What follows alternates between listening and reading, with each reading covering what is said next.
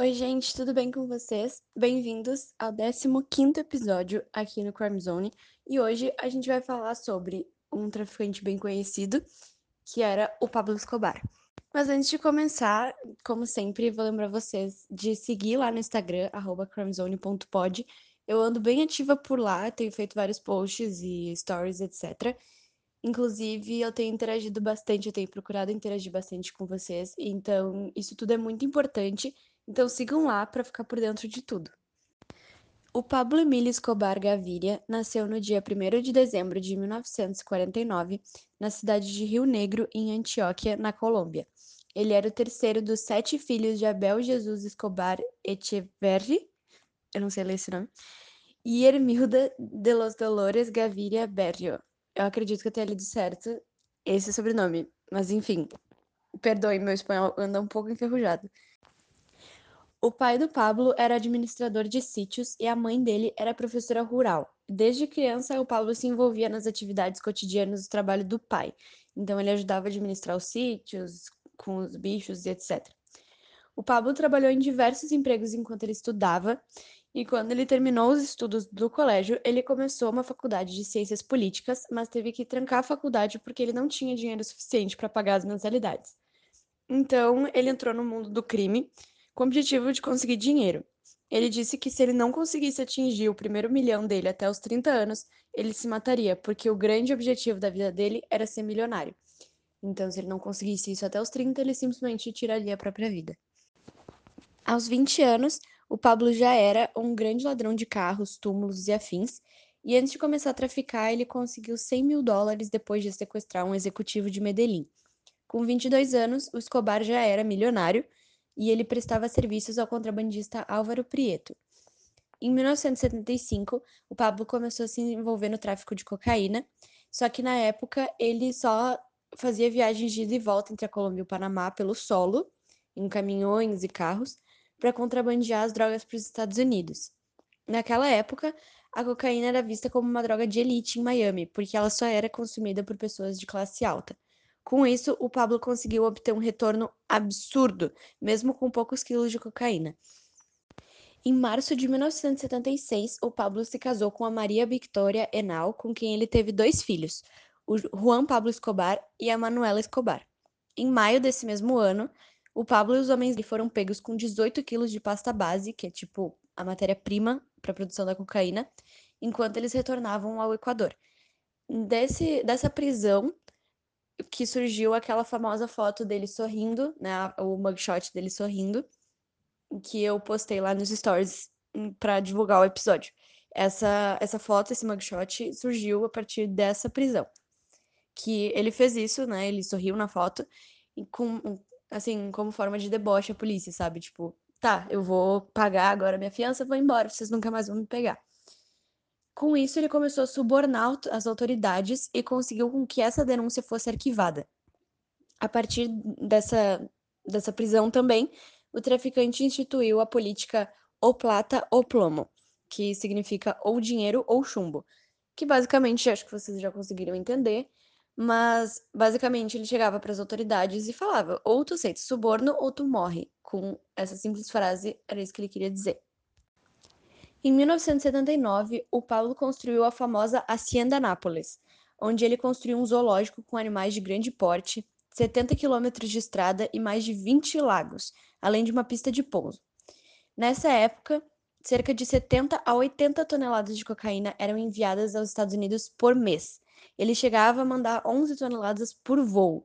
Além disso, segundo o irmão do Pablo, ele mandava parte da droga em submarinos de controle remoto, de tanta droga que ele mandava para lá. Então, nessa época, de 1979, a revista Forbes apontou Escobar como o sétimo homem mais rico do mundo e ele começou a ganhar cada vez mais visibilidade. A partir da década de 80, o Pablo liderou o cartel de Medellín e a rede de distribuição de drogas da área, fato que chamou atenção internacionalmente, assim, ele começou a chamar cada vez mais atenção. O cartel era responsável por contrabandear a cocaína que chegava nos Estados Unidos, México, Porto Rico e República Dominicana, pela água, ar ou solo. Então, qualquer um desses meios era assim utilizado para eles levarem drogas. Em Medellín, o Pablo era considerado um herói porque ele construiu várias casas para as pessoas pobres, quadras de futebol, ele financiou times na época. Então, o apelido dele era Robin Hood Paisa, justamente por isso, porque ele era um homem rico que dava dinheiro para os pobres. Só que, obviamente, isso não saía de graça. Ele pedia que a população lá do local, de Medellín, omitisse detalhes sobre ele para as autoridades. Era basicamente uma troca de favores. Então, ele financiava a cidade e a cidade ficava em silêncio e não, não dava informações sobre o Pablo para as autoridades. Nessa época também ele chegou a entrar na política como congressista, mas ele saiu depois de ser confrontado pelo Rodrigo Lara Bonilha, que era ministro da Justiça, sobre a origem do dinheiro dele. O ministro desmascarou Escobar e justamente por isso ele foi morto pelos sicários depois de ter contado tudo o que ele sabia durante um pronunciamento. Então, agora falando um pouquinho sobre as vítimas, o Pablo Escobar ele tinha um jeito bem curioso de avisar que ele ia matar aquela vítima. Ele enviava uma carta convidando as vítimas aos enterros delas, datando o dia em que elas seriam mortas como uma forma de aviso. E quando esse dia chegava, a pessoa era morta independente dos esforços. Ela podia fugir, ela podia se esconder, ela era morta naquele dia, não importava o esforço da pessoa. O Pablo ele matou três candidatos à presidência colombiana além de derrubar um voo da Avianca 2003, matando 107 pessoas. O prédio de segurança de Bogotá também foi alvo de um atentado, onde um ônibus foi explodido com 500 quilos de dinamite, matando cerca de 70 pessoas. Também estima-se que o Pablo tenha sido responsável pela morte de metade dos juízes da corte no ano de 1985. E no ano de 1989, o Escobar mandou matar o comandante Valdemar Franklin Quinteiro, mas os sicários explodiram por engano o carro do governador Antônio Roldan Betancourt. E acredita-se que, então, no total, ele tenha sido responsável pela morte de mais de 5 mil pessoas enquanto ele estava na atividade de traficante. Sobre a fortuna dele, estima-se que em um ano o cartel de Medellín chegou a faturar mais de 30 bilhões de dólares. O Pablo ele tinha tanto dinheiro que ele começou a enterrar malotes de dinheiro na propriedade dele, porque ele não, não poderia colocar num banco, por exemplo, ele teria que esconder. Então ele escondia nas casas que ele tinha e chegou um ponto que ele tinha tanto dinheiro que ele começou a enterrar. E, inclusive, o primeiro, o primeiro milhão dele estava enquadrado, parado, tipo, como enfeite na parede, porque ele não precisava usar. Tava lá, enquadrado, parado. Não fazia a menor diferença para ele. Então, estima-se que o Pablo tenha acumulado a fortuna de um bilhão de dólares ao longo da vida. É muito dinheiro, gente. Muito dinheiro mesmo. Bom, vocês devem imaginar, mas, cara, é muito dinheiro, meu Deus do céu. Apesar de parecer que estava dando tudo certo, começou a surgir e tomar força o cartel de Cali, que virou o maior inimigo do cartel de Medellín. A rivalidade entre esses dois cartéis era tanta que o cartel de Cali explodiu uma bomba do lado do prédio Mônaco, onde o Pablo estava com a família dele. Esse evento custou a audição de um dos ouvidos da filha de Pablo. Então, ela ficou surda de um ouvido justamente porque eles explodiram essa bomba do lado do prédio. Agora, eu não vou saber dizer para vocês se foi o esquerdo ou se foi o direito, mas enfim, um dos ouvidos dela não funciona mais por causa dessa bomba. Em 1991, o Pablo se rendeu, mas ele exigiu que ele ficasse preso numa mansão privada, uma mansão que ficou conhecida como La Catedral. O Pablo combinou que ficaria cinco anos preso. Mesmo assim, ele foi visto diversas vezes fora do local, fazendo compras, participando de festas, etc. Ele também foi acusado de matar diversos sócios dentro da prisão. Com isso, o governo resolveu transferir ele para outra prisão, mas ele acabou fugindo com medo de uma possível extradição. Vendo a preocupação nacional, surgiu um grupo de justiceiros denominado Los Pepes, que teoricamente é associado ao cartel de Cali que foi matando aos poucos os aliados do Escobar a fim de enfraquecer o império do traficante e tornar ele vulnerável. E justamente por isso que é associado ao cartel de Cali, porque eles matavam todo mundo que fosse relacionado ao Escobar, menos a família dele. Eles mataram sócios, eles mataram advogados, enfim, eles iam matando. Mas até hoje ninguém sabe se eles eram realmente do cartel de Cali ou se era um grupo à parte. Então, em 2 de dezembro de 1993, o Pablo cometeu o erro de ligar para a família dele. Com isso, a polícia rastreou a ligação, descobriu a localização e foi até a casa onde ele estava escondido. Lá houve a troca de tiros entre ele, o sicário dele e a polícia. O Pablo e o sicário que estava com ele tentaram fugir pelo telhado, mas foram baleados e mortos pela polícia. Entretanto, a família acredita que o Escobar se suicidou, pois ele mesmo dizia que se ele fosse encurralado pela polícia, ele se mataria sem pensar duas vezes. A mãe, a esposa e os filhos do Pablo Escobar tiveram todo o dinheiro deles tomado pelo cartel de Cali como forma de punição. A família então procurou abrigo em diversos países até finalmente conseguir um lugar na Argentina junto com alguns parentes que ele tinha por lá. Agora eu quero comentar um pouquinho sobre algumas curiosidades sobre o Pablo Escobar que eu não consegui encaixar no resto do episódio, então eu vou comentar agora. Existe uma foto que eu acredito que vocês já tenham visto, que é o Pablo Escobar e o Juan na frente da Casa Branca. Essa foto foi tirada em uma viagem do Escobar com a família aos Estados Unidos. Nessa mesma viagem que eles tiraram a foto na frente da Casa Branca, eles visitaram a sede do FBI, e vale lembrar que nessa época o Escobar já era um dos homens mais procurados do mundo e a cabeça dele, digamos assim, a recompensa pela, por alguma informação era muito grande. Então, assim, né? E eles, o Pablo usava documentos falsos, mas o resto da família não. Então, a esposa dele e os filhos tinham o sobrenome Escobar nos documentos, mas ninguém pegava. Não sei explicar por quê, não me perguntem.